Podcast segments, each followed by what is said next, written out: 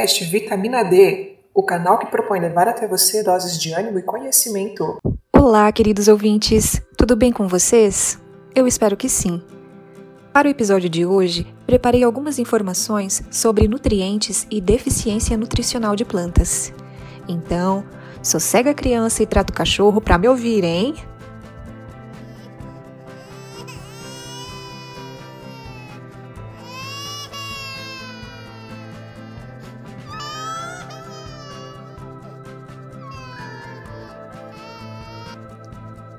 As plantas, pessoal, precisam estar bem nutridas para crescerem e se desenvolverem, e, logicamente, produzirem adequadamente. Nós podemos fazer uma comparação conosco mesmo. Quando falta vitamina B em nosso organismo, por exemplo, podemos manifestar sintomas como cansaço fácil, irritabilidade, inflamação na boca e língua, formigamento nos pés e dor de cabeça.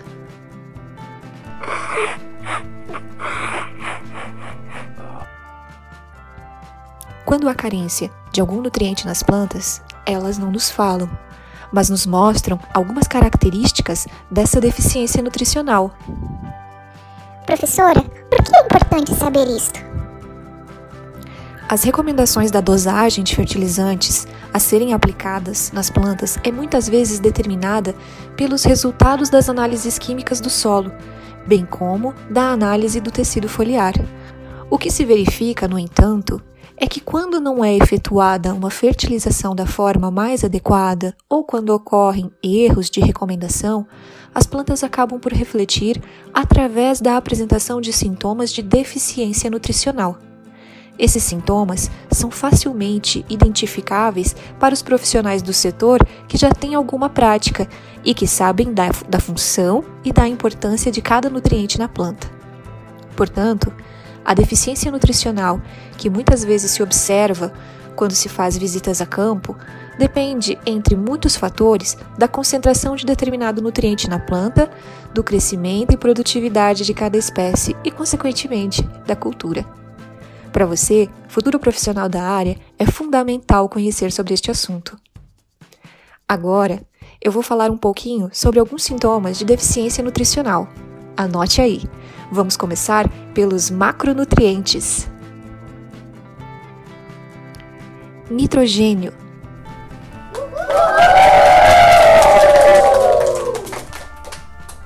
É um dos nutrientes mais exigidos quantitativamente pela maioria das plantas. Ele atua em todas as fases de crescimento, floração e frutificação. As plantas absorvem o nitrogênio nas suas formas iônicas nitrato e amônio.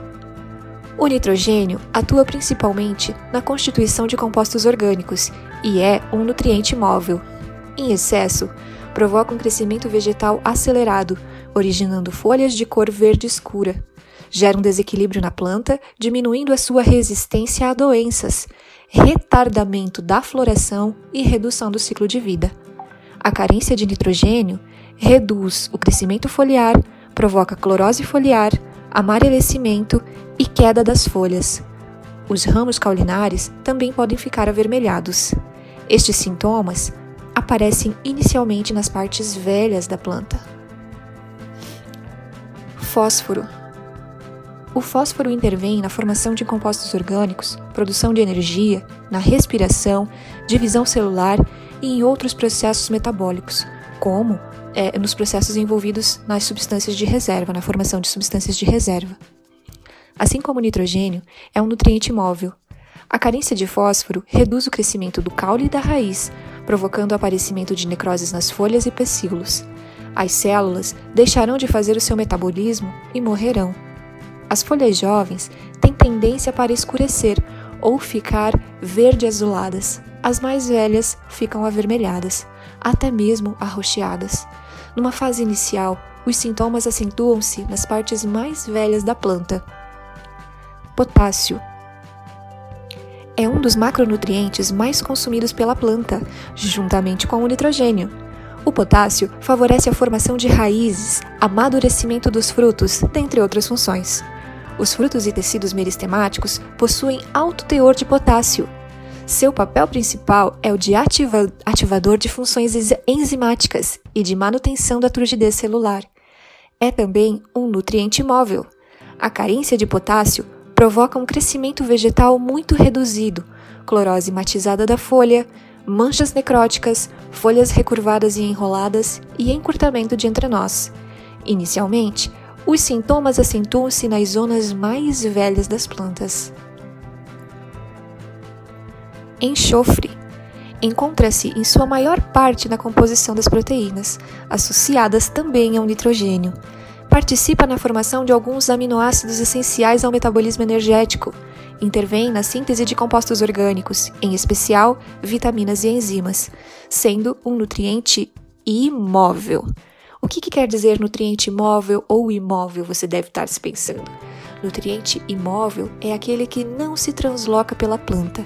Ao ser absorvido e ao ficar retido em um determinado órgão em uma determinada folha, ali ele permanece. A forma iônica absorvida pelas plantas é o sulfato. A carência de enxofre reduz o crescimento vegetal, provocando a clorose foliar. As folhas permanecem mais escuras e opacas, com tonalidade amarelo esverdeada. Inicialmente, os sintomas se manifestam nas zonas mais novas da planta. Cálcio contribui para o fortalecimento de todos os órgãos das plantas, principalmente raízes e folhas. É um componente da parede celular vegetal, sendo necessário para a manutenção da estrutura e ativação da enzima amilase. É um nutriente imóvel, assim como o enxofre. Em excesso, altera o ritmo da divisão celular. Também é importante na manutenção do equilíbrio entre a alcalinidade e a acidez do meio e da seiva das plantas. A carência de cálcio causa malformações nas folhas jovens, encurvamento dos ápices, clorose marginal que evolui para necrose, levando a folha a morrer da borda para o centro. Ocorre a redução do crescimento radicular e mudança da coloração das raízes para tons acastanhados. Inicialmente, os sintomas acentuam-se nas zonas mais jovens das plantas e, por fim, temos então o último macronutriente, que é o magnésio. O magnésio é parte integrante de moléculas de clorofila e, por isso, está diretamente ligado ao metabolismo energético das plantas. É um nutriente móvel que se movimenta pela planta, que se transloca pela planta, podendo ir de uma folha para outra, por exemplo, e em excesso provoca interferências na absorção de cálcio e potássio, a carência de magnésio provoca cloroses entre as nervuras, espalhando-se das margens para o centro das folhas. Ocasiona também encurtamento de entrenós, redução do crescimento vegetal, inibição da floração, morte prematura das folhas e degeneração dos frutos. Inicialmente, os sintomas acentuam-se nas zonas mais velhas das plantas. Acorda, pessoal! Muito interessante, não é? Essas funções e sintomas de deficiência nutricional das plantas. Relaxa, relaxa, dá uma espreguiçada, que agora eu vou falar de alguns dos micronutrientes. Vamos começar pelo ferro. O ferro é um constituinte de proteínas necessário à síntese de clorofila e da divisão celular. Atua na fixação do nitrogênio e desenvolvimento do tronco e raízes, e é um nutriente imóvel a carência de ferro provoca uma extensa clorose foliar, onde as nervuras permanecem verdes. Ocorre uma redução do crescimento vegetal e inibição do desenvolvimento de primórdios foliares. Inicialmente, os sintomas aparecem nas zonas mais jovens das plantas. Outro micronutriente é o cobre. O cobre é um componente das metaloenzimas e receptor intermediário de elétrons. Tem papel importante na fotossíntese, na respiração, redução e fixação de nitrogênio, sendo também um nutriente imóvel. A carência de cobre altera a tonalidade das folhas, tornando-as verde-azuladas e também enroladas, deformadas, com, com margens cloróticas voltadas para baixo. Nos cereais, a extremidade da folha se torna branca e pode cair. Inicialmente, os sintomas acentuam-se nas zonas mais jovens das plantas. Manganês é um ativador enzimático, controlando reações de oxirredução essenciais à fotossíntese e também à síntese de clorofila, sendo um nutriente imóvel. A carência de manganês provoca clorose internerval nas, fo nas folhas mais jovens, enrolamento e queda de folhas, aparecimento de pontos necróticos espalhados nas folhas Inicialmente, os sintomas surgem nas zonas mais velhas das plantas. O zinco é um ativador enzimático e um nutriente móvel. A carência de zinco provoca uma redução do crescimento vegetal, impedindo o alongamento dos caules e da expansão foliar. Interfere também na frutificação. Inicialmente, os sintomas, os sintomas acentuam-se nas zonas mais jovens das plantas.